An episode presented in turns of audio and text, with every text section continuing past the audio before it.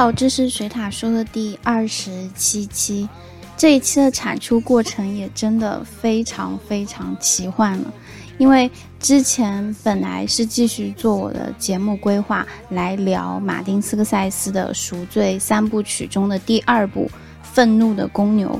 但是我做着做着就发现，《愤怒的公牛》所属的电影类型，也就是体育电影分支下的拳击电影。是我最喜欢的电影类型之一，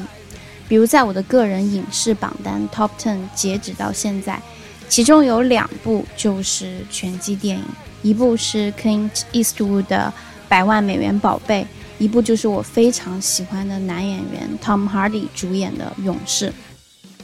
其实我在做这期节目之前，我有问过我同事一个问题，我问他 Do you like boxing film？呃，你喜欢拳击电影吗？因为我这个同事是外国人嘛，是一个来自克罗地亚的一个黑人，两米多的大个子。这个大个子听我说完，立马就回答：No no no no，it's so violent for me。不不不，这个电影对于我来说太暴力了。其实这就是一个非常有趣的文化现象。为什么有的人对拳击电影会产生如此之大的抗拒感？而像我这样的人，为什么就对拳拳击电影这么欲罢不能？为什么拳击电影是暴力的代名词？为什么拳击电影代表着暴力？还会有无数人在拳击电影的文本中找到极大的人生解放？那当我们在看拳击电影的时候，我们到底在看什么？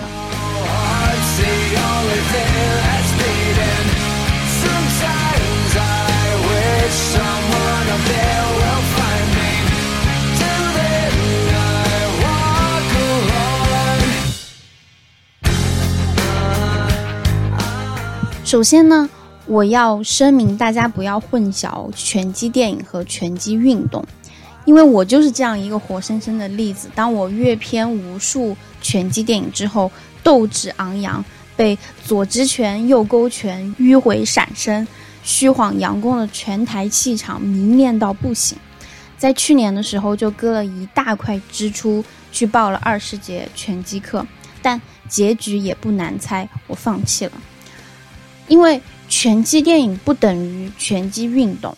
拳击电影一百来分钟汇集了一个拳击选手，甚至是一个拳击选手周边的所有的人与事，提炼出来某些精彩的时刻，剪辑拼贴成一个个摄人心魂的拳击故事。拳击电影只是与拳击运动有关的反映社会生活的故事片，其故事情节、人物命运。往往与拳击事业或拳击竞赛表演活动紧密联系，蕴含着在现实生活中并不多见的精彩紧张的拳击竞赛场面。而拳击电影作为好莱坞体育电影的一个重要分支，好莱坞迄今为止制作的拳击电影已超过五百部，不少佳作获得各大电影节的奖项，成为体育电影中商业与艺术并重的典范。那为什么电影人对于拳击电影这种电影类型屡试不爽呢？因为我们知道，身体与心灵在西方哲学上分属两个世界，但同时又统一于人这个本体。这种对立与统一的关系，构成体育竞技文化的不协动力，并对体育价值观产生巨大影响。拳击作为一种竞技体育运动。追求的是人类的绝对价值，它在冲击身体极限的过程中，表现了指向人心灵维度的情感、人性和精神。那拳击电影将这种情感、人性和精神进行全景展现，而且主要从身体的文化、情感的文化、人性的文化和精神的文化四个方面探析拳击电影中蕴含的体育文化。那首先，我们来聊第一个，身体的文化。希腊学者古尼奥尼斯提出，体育作为教育的要素之一，是通过身体对灵魂的雕刻。那拳击运动就是身体文化最直观的影视表现形式，把身体对灵魂的雕刻，以更为深刻的印象存留在人们的脑海之中。电影中所表达的拳击手的身体是一种充满生命和情感的身体，而不是单纯的物质性肉体。拳击是一项与身体文化密不可分的体育项目，要求运动员反应灵敏、动作协调、出拳迅速，力图通过人的外部形体运动和肌肉运动来塑造强健的身姿、超人的体魄，以达到身心全面发展的理想人生。我们中国一直有一种说法叫做“文武双全”，西方也不例外。浪漫主义诗人拜伦也曾经钟情于拳击，勇敢地投入各种生活体验。所以，拳击本身就是一种艺术化的搏斗，而这一特点在电影中表现得淋漓尽致。获得1997年奥斯卡最佳纪录长片的《一代拳王阿里》，刻画了阿里击打躲闪的拳击技巧。在阿里比赛的经典瞬间，使用了大量慢镜头，比如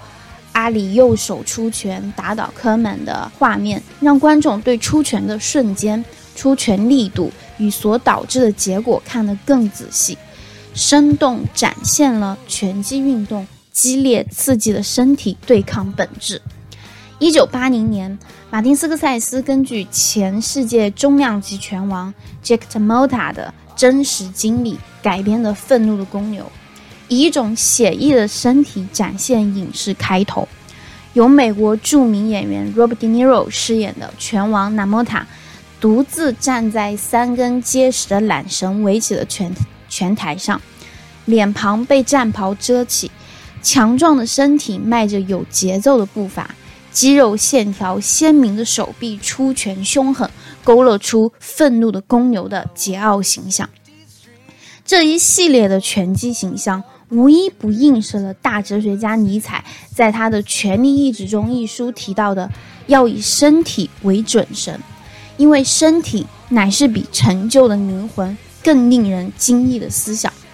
还有我们最为熟悉的弗洛伊德，他的本我、自我、超我中的本我。其中的本我就是潜意识影响下的思想状态，因为本我来自于本能，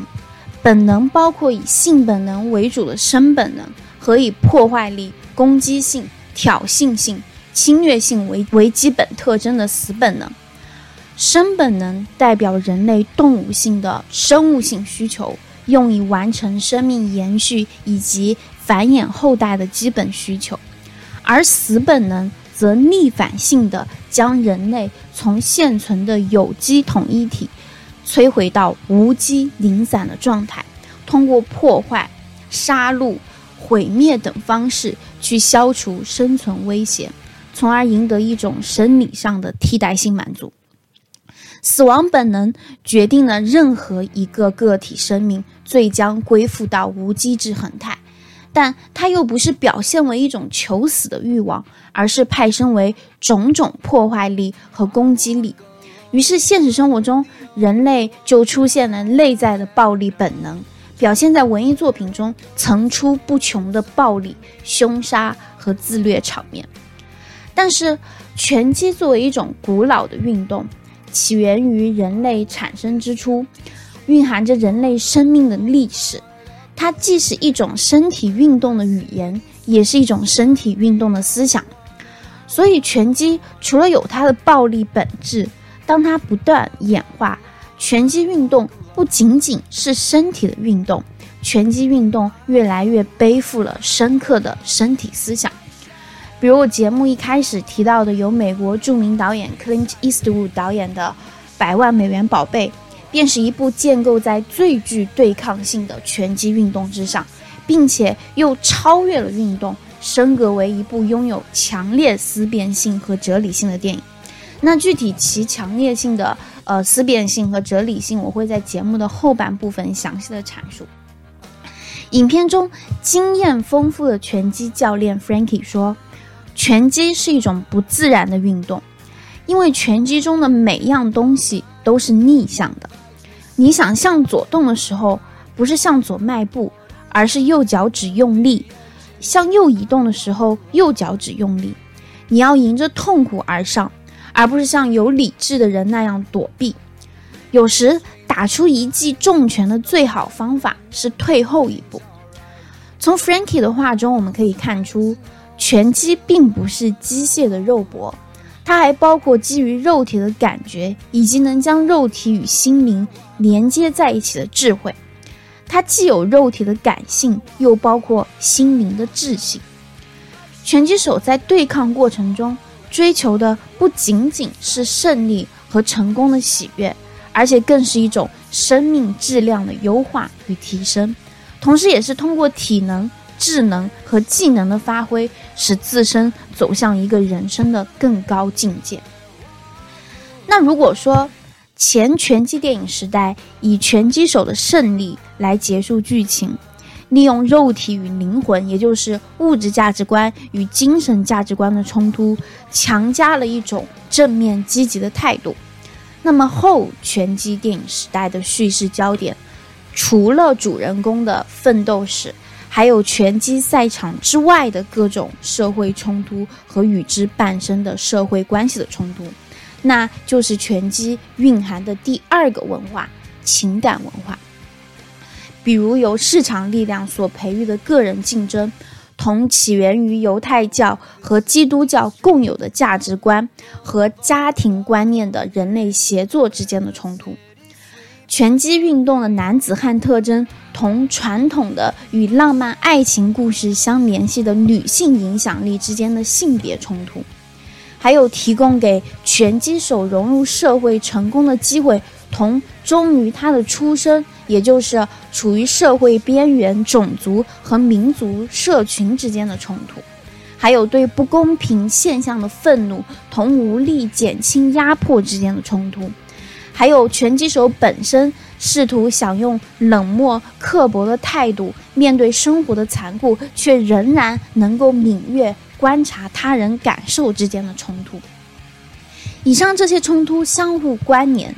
产生了男性情感方面的问题，而且也完全能把市面上大家耳熟能详的拳击电影作品与这些冲突对号入座。比如1977年奥斯卡最佳电影《洛奇》。在追求激情的拳击运动效果之余，仍不忘以爱情赋予影片一抹温柔的底色。二零零五年奥斯卡最佳电影《百万美元宝贝》讲述了一个执着成为拳击手的年轻女子和一个孤独年迈的拳击教练的故事。两人在训练过程中，从彼此身上找到了失去已久的家庭归属，演绎了一段动人的师徒情。或者说父女情。二零一零年获得七项奥斯卡提名的《斗士》，讲述了一对拳击兄弟为拳击事业和家庭奋斗拼搏的故事。二零一一年的《勇士》也是两个拳击亲兄弟用拳头死命锤在彼此心里，用血与泪释放多年的心结。还有二零一五年。Jack Gyllenhaal 把自己折磨得不成人样的铁拳，也是怀着对妻子深深的思念，从自暴自弃走向痛改前非。无论世界怎样变化，深厚的情感对于人们来说永远显得弥足珍贵。拳击电影除了讲述个人英雄的奋斗史诗，讲述的更多的。更是片中人物在亲情、友情、爱情的作用下重拾自己、重获新生，使观众从一个个微观角度看到了忠贞的爱情、幸福的家庭和无私的关爱。每一次，不管拳击手有没有拿到金腰带，再看拳击场上背后的故事，拳击赛场上的擂台仅仅是一种宣感情感的平台。电影因为情感的浸润更加真实，拳击手和普通人一样，面对着生活的压力与心酸，需要他人的温暖与信任。也就是每次我在看《勇士》的时候，两兄弟的世纪大战仅仅在一个区区六点一平米的场地，两兄弟将男性的爆发力、汗水、忍耐力和荷尔蒙变成一种戏剧形式。用戏剧去谋出路，用戏剧去救赎罪孽。既然身体文化是出于本能而战斗，情感文化是出于他人而战斗，那精神文化就是出于精神而战斗，也就是我们所说的体育精神。因为，因为拳击台作为无硝烟的战场，最易塑造英雄，为人们提供了大大小小普通人物转变成为英雄的舞台，世世代代。拳击运动利用身体体魄的碰撞，彰显刚毅执着、搏击奋斗、挑战征服的英雄主义的心理情节。一代拳王阿里主要记载的是一九七四年世界重量级拳王 Muhammad 阿里和他有力的竞争对手 George Foreman 的丛林之战。三十二岁的拳王阿里因为拒绝参军到越南作战。在人生巅峰时期被迫停赛三年半，复出不久，阿里毅然接受年轻强壮的 Furman 挑战，最终从 Furman 手中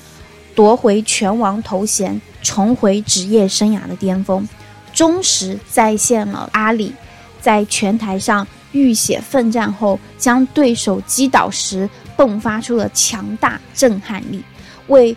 观众展现了一个用拳头为自由、平等、尊严而战的体育英雄。这种体育英雄其实追逐的就是超越，超越作为体育精神的核心部分，它传达了人类超越自我、追求成功的价值追求，在于一个人凭着勇气和进取心超越自我，超越人生障碍。发源于西方的拳击运动的实质就是追求人生的最大挑战，它是超越肉体、死亡和有限生命的展示模式，契合西方人追求的那种体能极限的爆发和运动极限化的挑战。就比如《百万美元宝贝》中老拳击教练的一段独白：“如果拳击里存在魔法。”那么就是一种在战斗中超越忍耐力、超越肋骨断裂、超越肾脏穿孔，还有关节分开的魔法。也正如顾拜旦所言，对人生而言，重要的不是凯旋，而是战斗。但超越过后呢？打败对方过后呢？拳王阿里摘得世界第一的桂冠之后。他毫不意外陷入了巨大的焦虑与抑郁。在我看来，这种玄而又玄的精神文化，相比于人性文化，其实非常虚假且站不住脚，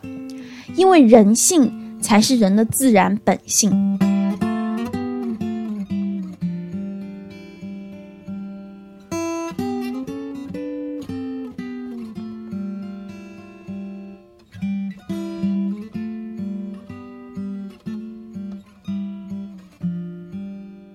拳击比赛一方面能够激活人性中求真、求善、真美的优点，另一方面也会因为自身的残酷性，尤其当面对巨大的经济利益时，人内心深处的贪婪、妒忌、彷徨、自私、消沉等弱点就会显现出来。所以，拳击电影在塑造人、在塑造英雄的同时，我们也能审视出人性的弱点。也让拳击电影有了更多层次的矛盾探讨，甚至说哲学思考。第五十三届奥斯卡最佳电影《愤怒的公牛》其实就是一部体育救赎电影。这部根据真人真事撰写的自传改编的电影，讲述了拳击手冠军 Namota 的人生故事，也讲述了一部罪与罚的英雄史诗。通过这部自传，我们得知。纳莫塔是一个内心充满愧疚的人，这种愧疚感是因为他相信自己曾经害死过一个人，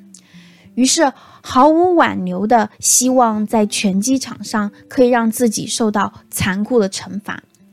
Jack Namota 又称为 Bronx 公牛，在某种意义上代表了原始的人性，他看起来就像是一个未曾进化的野兽。我之前提到。斯科塞斯电影中的电影人物几乎都不善言辞，那纳莫塔就是其中最不善言辞的一位。因为他能且只能通过动作来表达内心感受。于是，荧幕上便充斥了大量的拳击场面，或者说暴力场面。无论哪种内心的感受，愤怒、内疚，甚至情欲，那么他一律用身体语言进行表达。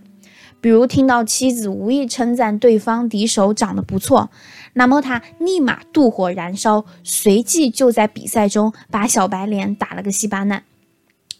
他易怒偏执的性格几乎毁掉了他自身与身边所有人，驱动他在职业拳击场上打拼的那份疯狂与暴力，在拳击场外也左右着他的人生。他变得多疑，怀疑妻子与别人有染，怀疑自己的亲弟弟背叛了他。愤怒的公牛其实是一部直接简单的作品，情节发展几乎是一条线。讲一个人得到了每样东西，又失去了每样东西，然后又重新找回了自我，非常精神化。那至于他怎么找到了自我，我们也只能微妙的看到，临近影片尾声，失去一切的老年纳莫塔在更衣间演练着一句小品中的台词：“我本可以做一个勇士。”这句话暗示了纳莫塔对自己的忏悔。与自省。其实我说到这儿，如果听过我前两期的节目的话，就一定会反映出来。南莫塔这种靠在拳击台上拳打脚踢，其实是为了赎罪，赎掉他以为他害死过人的罪。那那莫塔这种与生俱来的赎罪使使命，势必能够深深吸引斯科塞斯头脑中关于赎罪的公式。有罪，那就一定意味着有可能产生赎罪行为。但其实并不是每个人会认可纳莫塔在最后得到了获救感。有大部分观众认为纳莫塔从头到尾就是一个浑浑噩噩的家伙。不过，就算纳莫塔没有救赎成功，那。导演斯科塞斯也利用了自己的导演特权，利用纳莫塔这个人物，强行给自己加上了一种获救感。因为在拍摄这部电影之前，斯科塞斯正在经历他人生的最低谷。上一部电影《纽约纽约》的失败、婚姻的失败，以及随之而来个人生活的失败，斯科塞斯把愤怒的公牛看作卷土重来的机会。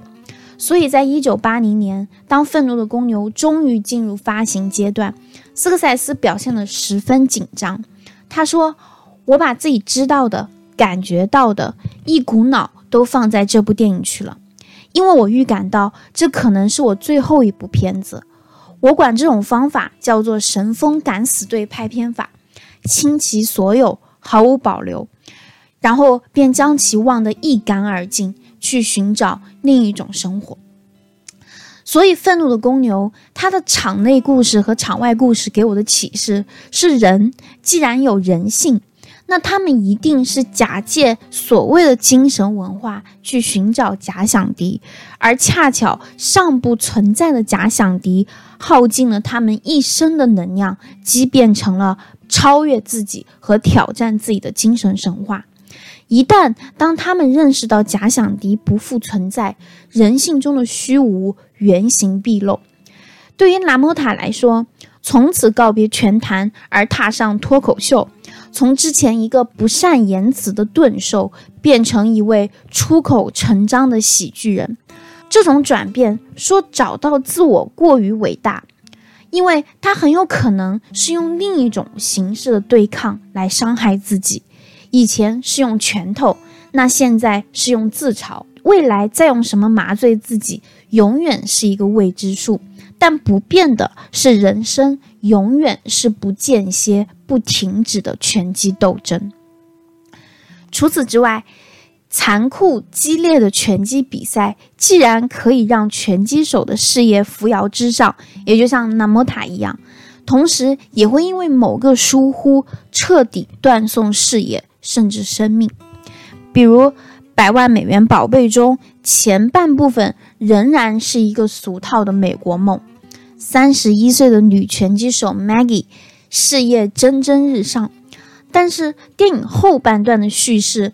突然被打破，因为来自对手的暗算让完全没来得及防备的 Maggie 猝然倒下，受了重伤，事业戛然而止，成为全身瘫痪的植物人，靠呼吸器维持生命，一度生命垂危。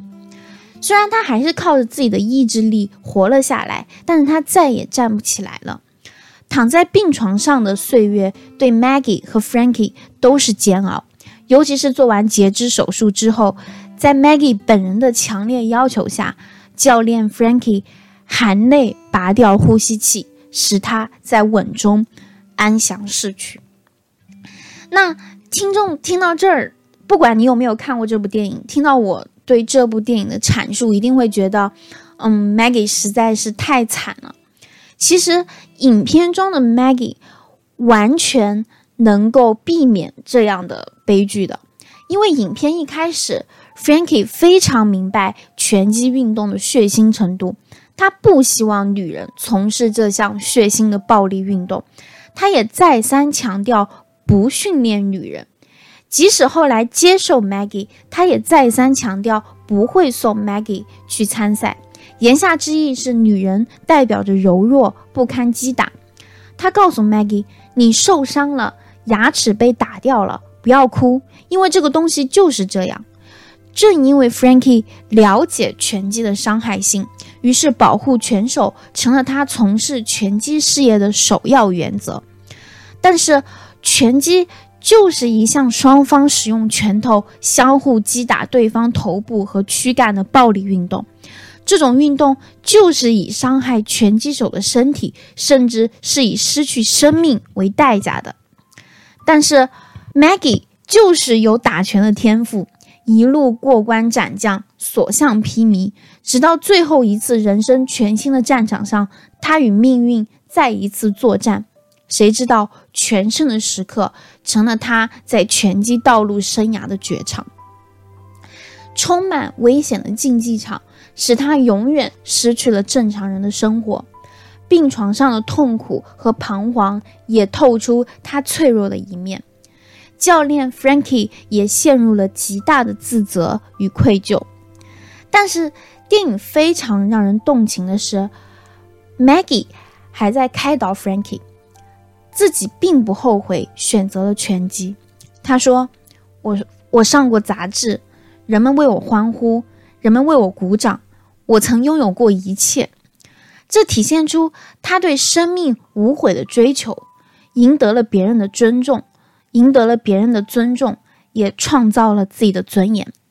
他用意志捍卫了自己的梦想与坚持，也塑造了人性中极为珍贵的精神高度。这也是为什么我放弃了打拳，因为我永远不会为了拳击而奉献出来这么高的精神高度。别说我是为了拿什么拳击比赛的奖项，就连半点因为打拳伤筋动骨的代价，我都没有勇气承担。如果中了一拳，我的脸肿了怎么办？如果躲拳的时候闪了腰怎么办？带着这些伤，我怎么去上班？怎么去见人？别人会不会觉得我的伤很丑？会不会觉得我的疤很碍眼？所以，当我意识到打拳给我带来这么多代价的时候，且这些成本都是我不想付出的时候，那还不如选择放弃。因为在现实生活中，没有人会像教练一样拿着靶子心甘情愿的挨拳，没有人会像会像教练一样毫无怨言的成为发泄的沙包。而这个时候，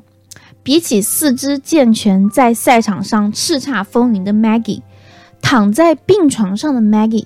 其实很容易给观众造成一种错觉。认为他的人生是悲惨的，夭折在奇迹即将发生的那一刻。其实，如果我们细细去思考生命存在的意义，我们应该收起那份惋惜，摆脱物质世界的假象对我们的迷惑。因为 Maggie 在遇到 Frankie 之前，他存在的理由是非常简单的：他没有亲情的温暖，没有温饱的生活。他甚至在接触 Frankie 的最初，还遭到了他的打击和漠视。她不但是坚持去管理练拳的唯一女性，而且她最终追着 Frankie 收她为徒的时候，已经三十一岁了，一个并不适合打拳的年纪。但是她有梦想，她把拳击作为她人生唯一的目标，而这个目标足以让她的人生开始充满意思。但在 Maggie 遇到 Frankie 之后，或者说，Maggie 和 Frankie 走进彼此生活之后，他的存在变得越来越有意思。这个阶段的 Maggie 在拳击场上不断爆发出惊人的表现，并且从 Frankie 那里沐浴到久违的亲情。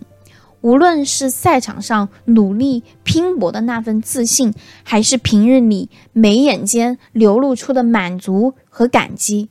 Maggie 比起那些每天在无聊的琐事中奔命、在挣扎中消磨生命的人们，有了太多存在于这个世界的理由。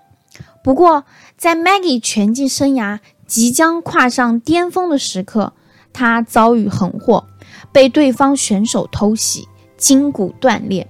这这急转直下的不测，让在场所有人，包括教练 Frankie 的心在跌落中疼痛。躺在病床上一动不动的 Maggie，不断切除了伤口日益严重的腿，甚至连呼吸都要依赖于冷冰冰的机器。他可以忘记昔日赛场上的辉煌，可以忘记母亲在他病床前亮出的财产委托书，甚至可以忘记自己作为一个人的尊严。但是他放不下病床边日夜陪伴他的 Frankie。在这一刻，Maggie 的存在才从有意思变成了有意义。至少，他是 Frankie 心中的痛和牵挂。而正是这份牵挂，让 Maggie 和 Frankie 最终以一种矛盾的方式成全了各自心中的那份爱。Frankie 亲手帮 Maggie 拔掉了呼吸器，并注射了大量的肾上腺素，原因是他懂 Maggie，他要帮 Maggie 继续延续他存在的意义，延续那些他生命中最美好的东西。正如塞尼尔所言。生命如同预言，其价值不在长短，而在内容。对于病榻中的 Maggie，关乎物质和肉体的一切都不再重要。生命的结束或许比存在更有意义，生命的结束或许比活着更有意义。结束了这种失去生命尊严的存在方式，他才能永远的。踏实的活在 Frankie 对他的爱里，而对于 Frankie 而言，Maggie 的生命也永远寄托在他的记忆里。他不能让肉体的折磨逼退 Maggie 最后的那点尊严，他要尊重他对生命最后的要求，所以 Frankie 杀死了他。这部电影让观众。看到体育电影中人性的拷问和对生命的意义思考，向观众传达了对生命过程追求的意义远远大于生命结果本哲学内涵，因为他对于人性的刻画早就跳脱了人性中非黑即白的浅薄，而是关注主角的命运，关注普通人在困境中迸发的真实人性。和生命激情，体现出对人性的终极关怀。作为观众，《百万美元宝贝》中关于励志的表达元素也超越了体育故事本身。导演其实在通过一个个个体生命在体育运动的参与过程中获得观众的认同感，在影片营造的氛围中感受对于人性的描写。生命的追求远远超过生命本身的结果，极大拓展了电影励志元素的表达，将之拓展到关于梦想和生命的探索之中。而作为一个普通人，我清晰地认识到自己绝不会为了拳击而获得多伟大的人生高度。但是，当我制作这一期节目的时候，我一夜没睡，滴水未沾。因为我知道，如果拳击是 Maggie 追求梦想的过程，那创作就是我追逐梦想的过程。这种能量无关生死，无关未来，关乎的只是一个生命活下去的理由。既然活着，我就要竭尽全力活着，因为只有竭尽全力，生命才能有资格被赋予意义。